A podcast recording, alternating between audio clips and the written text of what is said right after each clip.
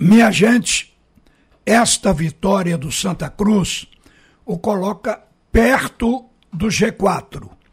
O grupo tem oito equipes e quatro se classificam. 50% é uma classificação para um time grande fazer com, pé, com pés nas costas. Mas o Santa não está com um bom time. E o técnico Marcelo Martelotti mexeu, pediu contratações, estreou contratações conseguiu ganhar o jogo com sacrifício. O time virou aquela partida, mas tudo aconteceu no andamento do jogo. Jogou mal, jogou bem e no fim saiu a vitória. Isso é uma perspectiva de que da agora por diante o Santa Cruz deva melhorar, porque o técnico não só recebeu os quatro jogadores contratados, como tem mais três na agulha. Então a possibilidade do Santa refazer o time para melhorar o seu futebol é palpável. Está visto que é uma competição fácil de se entrar no G4. Essa primeira fase desse campeonato da Série D é uma primeira fase fácil de classificar. Vejam que o Santa Cruz estava como vice-lanterna. De repente, mais uma vitória, mais três pontos lhe colocou na quinta colocação. Como lanterna também, o Sergipe está a dois pontos do Santa Cruz. Quer dizer, uma coisa, se vencer o jogo para, para o Santa, que é o próximo adversário, já vai encostar em cima também. Isto porque está começando a competição. Quer dizer, ainda está num terreno possível. Portanto, Santa Cruz tem que acertar o passo a partir desta vitória, a partir de agora. O Santa pode se orgulhar de ter ganho o jogo de virada, mas não de ter apresentado um futebol convincente e que lhe garanta. Agora, devo dizer que no futebol, às vezes a coisa acontece. Veja o caso do Edson Ratinho que deu um discurso emocionado ontem no vestiário. Edson Ratinho chegou aqui estreou, fez uma partida ruim na estreia contra o esporte, se não estou enganado. E das partidas que eu vi, não teve uma deles, dele boa. No entanto, ontem não só jogou bem, como a gente pode atribuir à sua entrada o fato do Santa Cruz ter ganho o jogo. Ou seja, sustentou a vitória que conquistou ao longo da partida. Então o Edson Ratinho jogou a melhor partida dele. O que eu quero dizer com isso é que no futebol às vezes tem isso. Você precisa conhecer o jogador, mas de repente ele não corresponde e precisa um tempo para isso acontecer. Ontem o técnico entrou improvisado com o Wesley pela lateral direita, já viu que ele não dá para jogar ali e botou o Ratinho, porque não tinha alternativa. E aí, de repente, eu acho que até o Martelotti se surpreendeu. O Ratinho, no seu discurso no vestiário, ele falou até que jogou contra Messi. E jogou mesmo. No campeonato espanhol, ele defendendo a camisa do Mallorca. Jogou contra o Barcelona várias vezes. Então, um jogador que já tem passagem pelo Internacional aqui no Brasil, jogou no São Paulo, ou pelo menos foi emprestado para esses times, na época se dizia custo zero, para ver se ali ele se fixava e deslanchava. Mas ele tem um pé de meia feito, porque passou pelo futebol internacional, não foi só na Espanha. Ele hoje é um jogador que já tem condições de se aposentar, mas ele quer jogar. Então, quando o futebol dele voltou ontem, e quando ele viu que a contribuição dele foi realmente espetacular para a vitória, ele se emocionou e contou a vida dele no vestiário. É preciso, às vezes, ter um pouco de paciência com certos jogadores que já mostraram que sabem jogar porque de repente o futebol volta. Agora, gente, hoje quem vai jogar é o esporte. E eu queria falar nas transações do esporte antes de falar no jogo.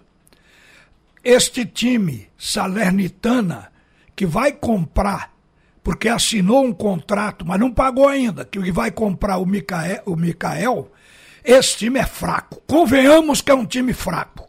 Foi o último dos que ficaram para a primeira divisão italiana do ano que vem. O 17 desclassificam três. São 20. Então o que é que acontece? No dia do jogo da classificação, o Salernitana perde para o Udinese de goleada jogando em casa por 4 a 0. A Udinese, que foi time de Zico, arrebentou em cima do Salernitana. Mas o Salernitana parece que tem estrela. Foi salvo pelo empate de Cagliari e Venezia. Porque se o Cagliari ganhasse o jogo, engolia o Salernitana quem caía. Mas o Cagliari ficou na 18ª posição, portanto rebaixado, e aí a Salernitana se salvou, apesar de ter perdido o jogo.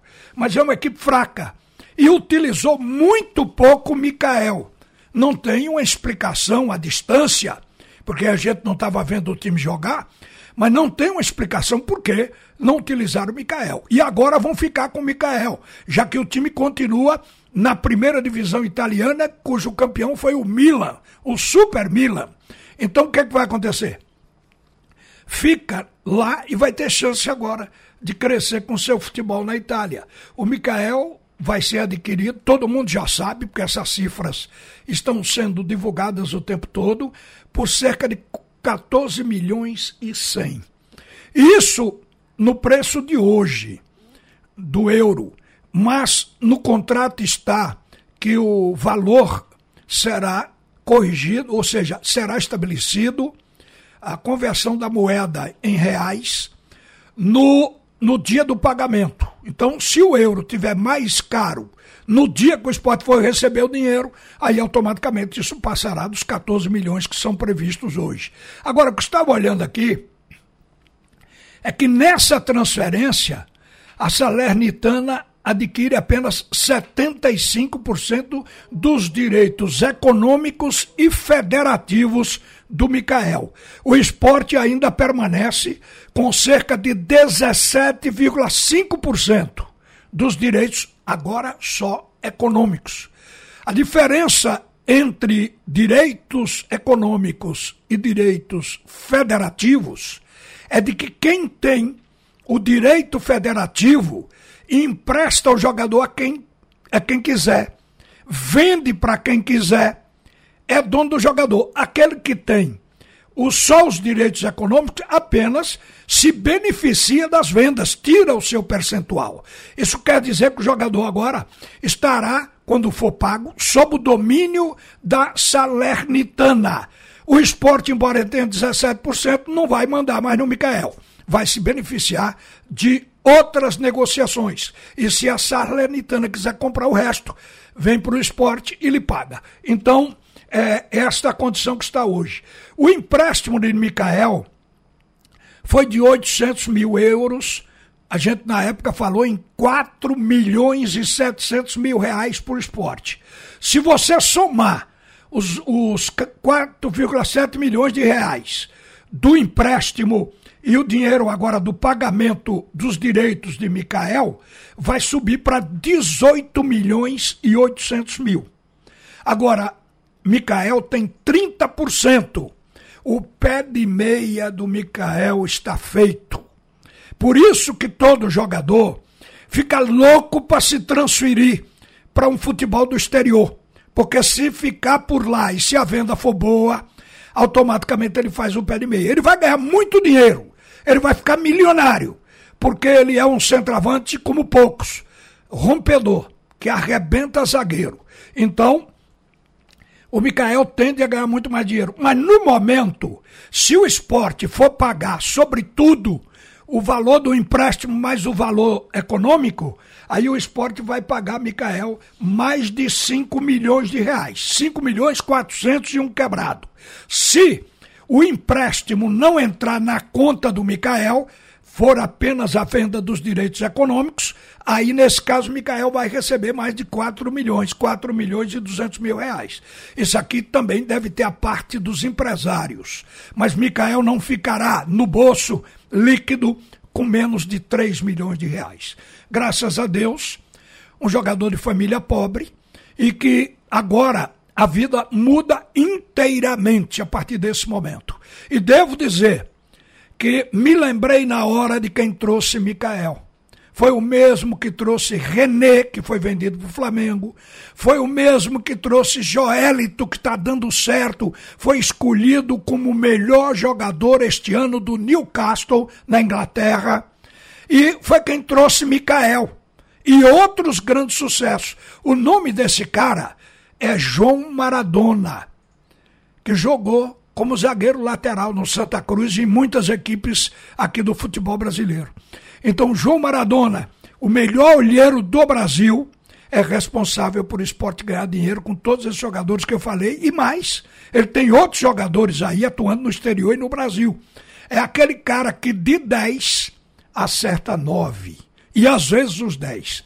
Então, João, parabéns para você, porque é mais um jogador seu que realmente dá certo a ponto de ser adquirido por clubes que querem qualidade lá no exterior. Então a vida do Micael está aí. Hoje o esporte vai jogar. Agora, esse dinheiro que o esporte vai receber, engra, engraçado é que a torcida entrou nas redes sociais do Salernitana para pedir para pagarem logo, porque o, o que é que o torcedor pensa? Quando esse dinheiro chegar, o esporte vai poder contratar centroavante, ponta direita, vai poder contratar jogador para outras posições e fazer com que o time suba este ano para a Série A. O torcedor do esporte quer o seu time jogando e convencendo. Então ele pensou nesses 15 milhões, mandem logo o dinheiro. Só que esses 15 milhões, ao chegar, 20% vai para que a Justiça do Trabalho comece a amortizar os débitos trabalhistas que vêm através dela. O restante do dinheiro, o esporte vai ter que tirar uma parte para pagar o CNRD. O CNRD, que é da CBF, que é um, um, um digamos, um colegiado que media os débitos dos clubes. E o esporte tinha 41 ações. Agora deve ter 39.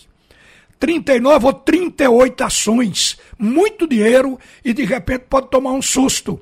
Ficar impedido de inscrever jogadores e aí não pode contratar. Então a direção do esporte tem que fazer como fez com o dinheiro que entrou antes, com a venda do meio-campista com a venda do seu atacante, Mikael. A do Gustavo e do Mikael. O esporte pagava alguma coisa, mas sobrava um pouco para reforçar o plantel. Então a diretoria do esporte está administrando muito bem esse dinheiro. Está conseguindo equilibrar as coisas. Pagar os débitos pouco a pouco, porque o dinheiro não daria para pagar absolutamente 30% eh, eh, dos débitos. Muito menos. Eh, o dinheiro poderia dar uma gota no oceano. Então o dinheiro tem que ser usado com inteligência para reforçar de fato o time e para tentear, e negociando, agradando a um credor, a outro, e tem que viver assim. E a diretoria do esporte o Yuri Romão tem feito isso muito bem até agora e a gente espera que continue. Nós vamos falar do jogo do esporte com o CRB daqui a pouco, dentro do assunto é segundo tempo, e aí a gente vai dizer o que pensa. O esporte que no momento tem a segunda melhor, a primeira, perdão, a primeira melhor defesa do campeonato, só levou dois gols até agora. Ninguém está com uma defesa tão segura como o esporte. No entanto, o esporte tem o 11 ataque em efetividade. Só fez seis gols até agora. Mas você vê como, como o, o campeão, o, o, competição ela não está exigindo tanto. Se o esporte tiver um artilheiro que faça gol todo jogo, ele vai ficar tranquilamente aí dono, dono da zona do, do, do da classificação. Porque com seis gols o esporte é terceiro colocado, já foi primeiro, já foi segundo. Hoje, se ganhar o jogo do CRB, vai para segundo de novo. Então, o esporte, imagine, fortalecendo esse ataque, o esporte vai se garantir, provavelmente, para dizer ao torcedor: este ano o clube vai para a primeira divisão. Mas a gente volta para falar nisso daqui a pouco. Uma boa tarde para você e volta Haroldo Costa para comandar o segundo tempo do assunto é futebol. Você ouviu a opinião de Ralph de Carvalho, o bola de ouro que diz todas as verdades.